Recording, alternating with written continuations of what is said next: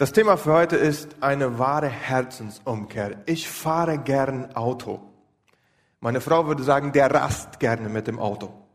So, da sind wir uns noch nicht ganz einig. Das ist ein bisschen, äh, äh, das hängt von dem ab, von welchem Blinkwinkel wir das beide beachten. Aber wir können ja auch nicht über alles einstimmen. Aber wo wir uns ganz einig sind, ist, wir reisen gerne. Wir fahren gerne mit dem Auto rum. Und wir besuchen gerne unbekannte Stellen, also da, wo wir noch nicht gewesen sind. Um, und um dahin äh, gut anzukommen, brauchen wir sehr oft das GPS, GPS, Navigationssystem. Ich guckte einmal im Google nach, was bedeuten überhaupt diese Buchstaben GPS? Das ist das geografische Position, Position irgend so wie Position, äh, System, also was ganz kompliziertes. Und ich fragte Raphael, du, wie sage ich das hier, damit wir das alle gut verstehen? Sagte, da sag mal GPS, da werden schon alle mitkommen.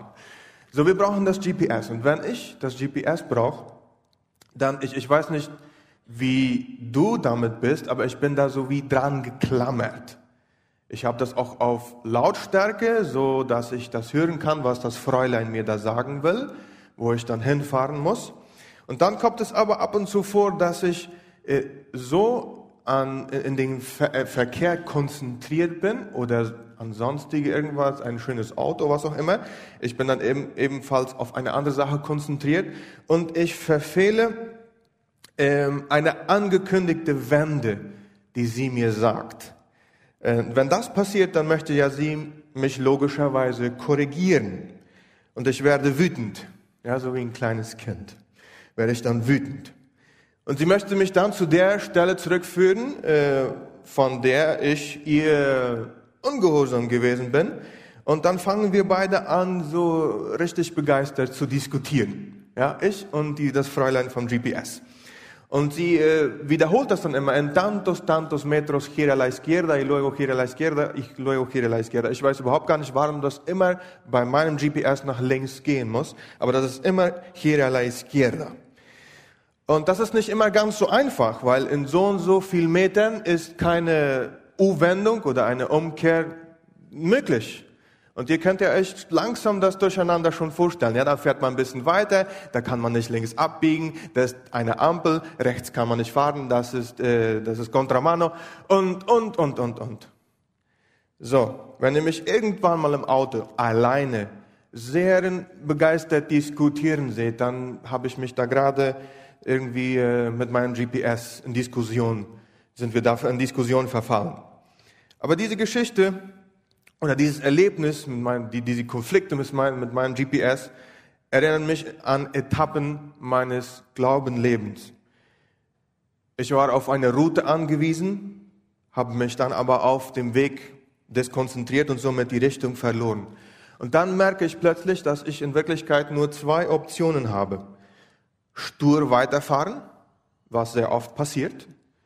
Und da kann es leicht vorkommen, dass dann etwas mehr nach vorne ich mich ganz total verliere und nicht mehr den Weg zurück weiß. Und eine zweite Option, dass ich wieder umkehre und zurückfahre oder zurückgehe an dem Punkt, wo ich auf einmal Gottes Wort, der Gottes Anweisung verfehlt habe. Und das macht Gott durch den Propheten Joel. Er lädt sein Volk zur völligen und echten Umkehr ein. Wer war der Prophet Joel? Wir wissen nur mit Sicherheit, dass er der Sohn Petuels war.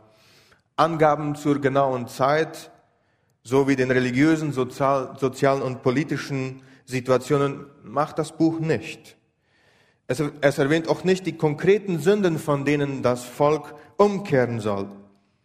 Und es ist vielleicht auch gut so. Joel ist in diesem Sinne ein, ein zeitloses Buch.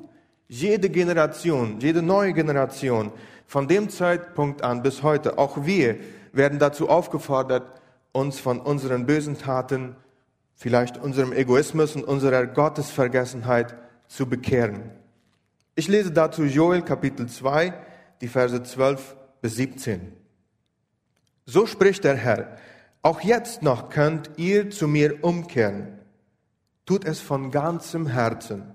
Fastet, weint und klagt. Ja, zerreißt eure Herzen vor Trauer und nicht nur eure Kleider. Kommt zurück zum Herrn, eurem Gott, denn er ist gnädig und barmherzig, seine Geduld ist groß und seine Liebe kennt kein Ende. Die Strafe, die er angedroht hat, tut ihm selbst leid. Wer weiß, vielleicht wendet er das Unheil ja noch ab und segnet euch aufs Neue. Dann schenkt er euch wieder eine gute Ernte. Und ihr könnt dem Herrn, eurem Gott, Speise und Trankopfer darbringen. Blasst das Horn auf dem Zion, ruft die Menschen zum Fasten auf. Sie sollen sich alle zum Gottesdienst versammeln. Das ganze Volk soll kommen und sich darauf vorbereiten, dem heiligen Gott zu begegnen. Ruft alle herbei, vom Säugling bis zum Greis. Selbst Braut und Bräutigam müssen ihre Kammer verlassen und kommen. Ihr Priester, ihr Diener des Herrn, weint im Tempelvorhof und betet, Herr, hab Erbarmen mit deinem Volk wir gehören doch zu dir. Lass nicht zu, dass fremde Völker uns verspotten. Warum sollen sie uns verhöhnen und rufen, wo bleibt er nun, ihr Gott? Gott gibt eine Gelegenheit und die dürfen wir nutzen. Sein Volk dürfte diese Gelegenheit nutzen. Gott lädt zur Umkehr ein. Er gibt seinem Volk eine neue Gelegenheit. Als ich so die ersten Reihen des zwölften Verses las, musste ich sofort an die Geschichte des verlorenen Sohnes denken. Der Vater hält jeden Tag Ausschau nach seinem Sohn. Sehnsüchtig wartet er auf den Moment, bis der Sohn wieder nach Hause kommt. Ich dachte auch an die Geschichte des verlorenen Schafes. Der Hirte lässt 99 zurück. Und das jetzt auf meine Situation angewendet, um mich zu suchen. 99 lässt er zurück, um mich zu suchen, um dich zu suchen, wenn wir irgendwo stecken geblieben sind. Und da war ich schon tief bewegt. Ich musste da sagen, Gott gibt mir eine neue Gelegenheit. Eine neue Gelegenheit und ich darf sie nutzen. Wie ich erst schon sagte, wir kennen nicht den konkreten Grund der Abwendung des Volkes von Gott. Vermutlich war die Beziehung zu Gott nur noch eine äußerliche Sache, oberflächlich und abgeflacht. Es gibt ja immer wieder viel Arbeit, Sorgen, Eile, Pläne und so vieles mehr, dass man Tag für Tag nachjagt. Vielleicht identifizierst du dich damit. Oder wir schleppen uns mit versteckter Schuld herum, eine Sucht, vielleicht Drogen, Alkohol oder Pornografie, vielleicht eine außereheliche Beziehung oder eine zerstörte Beziehung zu meinem Kind. Oder ich opfere meine Familie für Arbeit und Geld. Ich, wir alle haben so viel Schuld auf uns geladen, aber noch besteht die Gelegenheit der Umkehr. Joel rief das Volk mit aller Dringlichkeit dazu auf, da das Gericht Gottes nahte. Und das gilt auch für uns. Die Sünde aus unserem Leben konsequent zu entfernen, ist immer eine dringende Sache. Denn sie ist wie ein Krebsgeschwür, das uns früher oder später zerstört, wenn es nicht entfernt wird. Und noch gibt es die Gelegenheit zur Umkehr. Gott ist so gut. Das Entscheidende an der Umkehr ist nicht in erster Linie, was wir dabei zu tun haben, so gewiss wir handeln müssen, aber wie könnte ich in Gottes Arme fallen, wenn er mich nicht zuerst einladen würde? Und dieses Bild vollendet sich mit Jesus im Neuen Testament. Jesus ebnet im Auftrag Gottes den Weg der Umkehr, indem er uns zuerst sucht, laut Lukas 15. Und noch steht der Tag des Gerichts vor der Tür. Er ist noch nicht durchgedrungen, aber er steht vor der Tür. Meine und deine Umkehr darf nicht warten und sie muss von ganzem Herzen kommen. Der Kaplan des Hospitals in Philadelphia, Bruce Jans, führte mit uns in einer Lehreinheit in der Jüngerschaftsschule vom Center eine kurze, aber sehr tiefgreifende Aktivität durch. Von einem bestimmten Punkt aus ähm, und auf einer Skala von eins bis zehn, wo eins ganz nahe und zehn weit entfernt äh, bedeutet, fragte er, wie nah oder wie fern fühlt ihr euch oder seht ihr euch in diesem Moment von Gott? Alle stellten wir uns auf eine Position und das Resultat war sehr krass. Da die meisten von uns näher bei der 10, das bedeutet weiter ab von Gott, standen als näher bei der 1, das heißt näher zu Gott. Und das zeigte uns dann die ernste Lage. Auf welche Nummer würdest du dich heute stellen? Eher zu der Eins, eher zu der Zehn? Wie weit oder wie nah sind wir wirklich bei Gott? Ist es vielleicht Zeit, von ganzem Herzen umzukehren? Von ganzem Herzen umkehren. Was meint Joel mit einer Herzensumkehr? Meint er damit etwa große Gefühle? Herz beinhaltet tatsächlich im Alten Testament die Gefühle, aber noch viel mehr.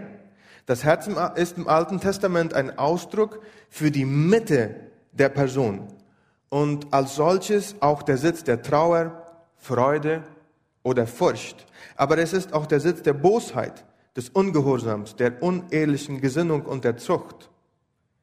Im Herz sitzt aber auch der wahre Glaube, also die Gottesliebe, die zum Gehorsam führt Gott ist der Schöpfer dieses Herzens und er will deshalb auch der Richter und Lenker von deinem und von meinem Herz sein. Von ganzem Herzen umkehren bedeutet also, mit der gesamten Person Gott zu suchen und Gott zu lieben und ihm nachzufolgen und zurückzukehren zu ihm. Und diese Umkehr bleibt nicht nur ein innerlicher Vorgang, von dem nur ich etwas merke und sonst kein anderer. Joel fordert, dass Israel fasten, wegen ihrer Schuld trauern, ja sogar ihre Kleider zerreißen soll. Das zeigt ihr an, dass ihr Herz, also ihr ganzes Sein wirklich vor Gott zerbricht. Ihr Egoismus, die Lügen, die sie oder die wir uns vielleicht einbilden, die, der schöne Schein nach außen, obwohl wir innerlich verfaulen, all das fällt wie ein Kartenhaus zusammen. Ich habe mir an diesem Punkt während der Vorbereitung einige Fragen gestellt. Wann hat mich das letzte Mal meine Schuld so bedrückt, dass ich vor Trauer weinen musste? Und ich rede jetzt nicht über ein kurzes emotionelles Schluchzen, sondern fast wie eine Todestrauer mit tiefer Scham, die die eigene Ausweglosigkeit anerkennt. Denn das, denn das meint Joel hier mit der Trauer und dem Weinen. Wir können uns vielleicht wie der Zolleinnehmer aus Lukas 18 einfach schuldbewusst auf die Brust schlagen und sagen, Gott sei mir gnädig und vergib mir. Ich weiß, dass ich ein Sünder bin. Diese Lage ist ernst. So sind wir aufgefordert, Gott beim Wort zu nehmen. Gott beim Wort nehmen. Wie ist es überhaupt für das Volk Gottes möglich, trotz seiner Sünde zu Gott zurückzukehren? Die Aussage in Vers 13b erinnert an den Ausgangspunkt zwischen Gott und dem Volk in 2. Mose 34, Verse 6 und 7, wo es von Gott selbst auserwählt wurde, und zu diesem Punkt möchte Joel sie wieder zurückführen.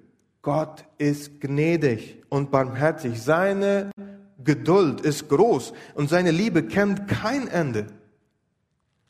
Gottes Bund mit dem Volk steht von Anfang an auch auf Gottes Gnade und Barmherzigkeit.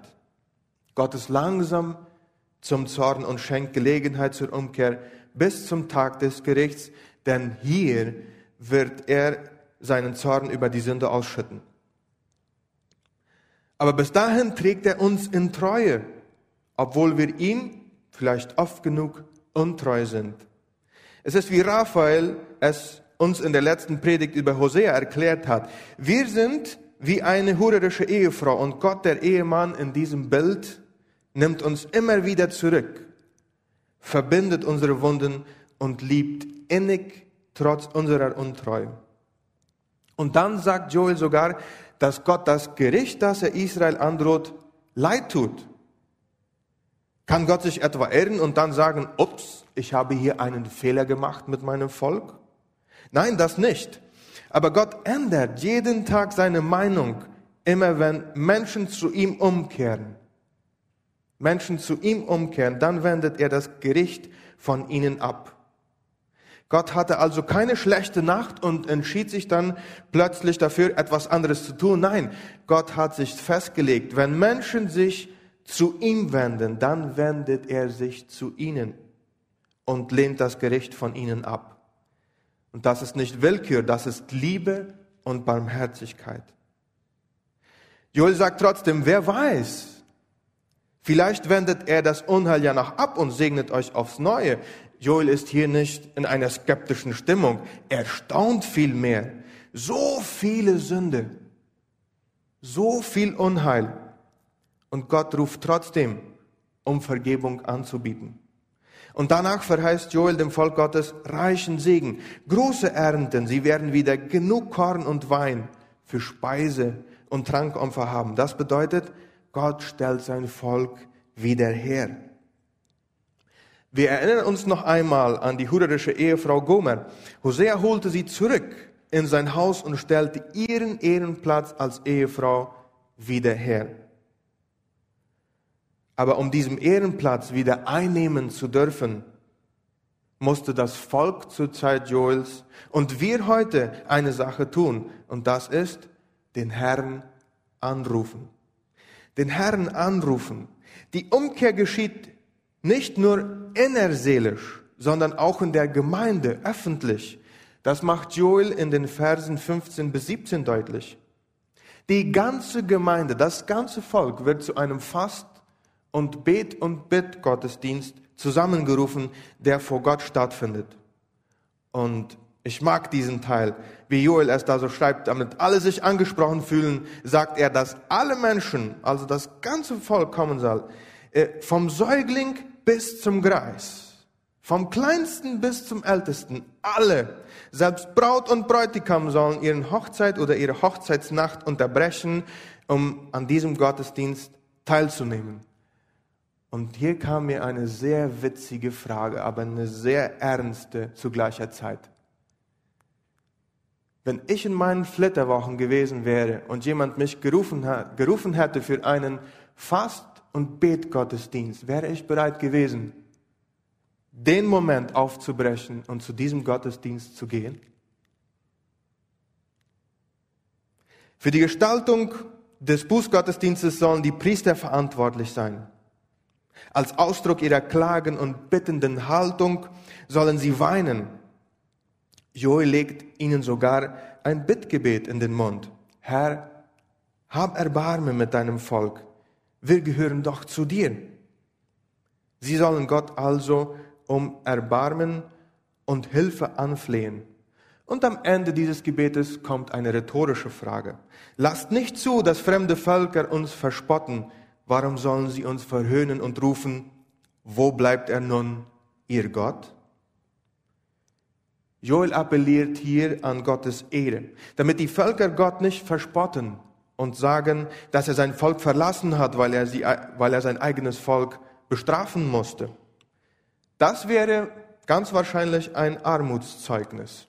In anderen Worten könnte hier heißen, lass doch nicht zu, dass man unter den Völkern sagt, dass du als Bundesgott Israels gescheitert bist.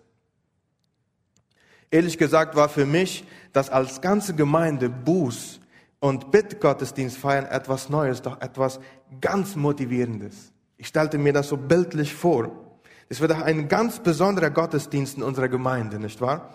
Oder sogar in unseren Hauskreisen. Alle zusammen Buße und Umkehr feiern. Das wäre doch was. Was bedeutet Umkehr, die Joel hier fordert? Es bedeutet die echte Rückkehr zu Gott. Das Verhältnis zu Gott wird neu und tiefgreifend belebt. Welches ist unser Verhältnis zu Gott in diesem Sinne? Empfinden wir noch echte Reue und Trauer über unsere bösen Taten oder Gottvergessenheit in unserer schnellen Welt? Können wir uns tatsächlich aufgrund unserer großen Schuld an Jesu Retterliebe noch freuen? Oder ist sie für uns wie eine Selbstverständlichkeit geworden? So wie ich sind viele Jahre in christlichen Heimen aufgewachsen. Der Glaube wird halt sehr viele Mal wie ein gutes Familienmöbelstück von Generation zu Generation weitergereicht. Nichts Besonderes, oder? Eine echte, tiefgreifende Umkehr ist nötig, weil wir uns in der Ferne von Gott selbst zerstören. Wie ist diese Umkehr möglich? Weil Gott uns zuerst sucht und einlädt. Das finde ich so wunderbar. Seine Nähe wird in der Person Jesus Christus greifbar. Gott sucht dich und Gott sucht mich. In diesem Moment, die Frage ist nur, lassen wir uns finden? Lassen wir uns einladen und heimholen? Und dann bist du und ich, sind wir tatsächlich bereit, umzukehren und mit unserer Schuld tatsächlich zu brechen? Das ist die Frage, die Joel heute mir und dir stellt. Woran denkst du gerade? Bedrückt dich vielleicht eine Schuld, die du dem Herrn sagen möchtest? Er lädt ein. Er ist ganz Ohr. Oder fühlst du dich vielleicht so mies vor Gott, vor Gott, dass du es nicht einmal wagst, zu ihm hochzusehen, so wie der Zolleinnehmer? Weine, klage und lasse los, denn Gott steht vor dir mit offenen Armen der Gnade und Barmherzigkeit. Satan will, dass du diesen Moment an dir vorübergehen lässt. Er will nicht, dass du zu ihm umkehrst. Vielleicht flüstert er dir sogar ins Ohr, dass du nicht der Vergebung Gottes würdig bist, weil du ja vielleicht sowieso weiter sündigen, wirst, weiter sündigen wirst, wirst oder aufs Neue etwas Schlechtes begehen oder dass du sowieso schon so lange in Schuld lebst, um jetzt wirklich daraus kommen zu können. Hört nicht auf ihn, hör auf Gott, der sagt, komm zu mir, komm nach Hause, ganz egal wie du bist, ganz egal wo du bist, ich will dir alles vergeben und ich will dir dich wiederherstellen. Jetzt ist die Zeit.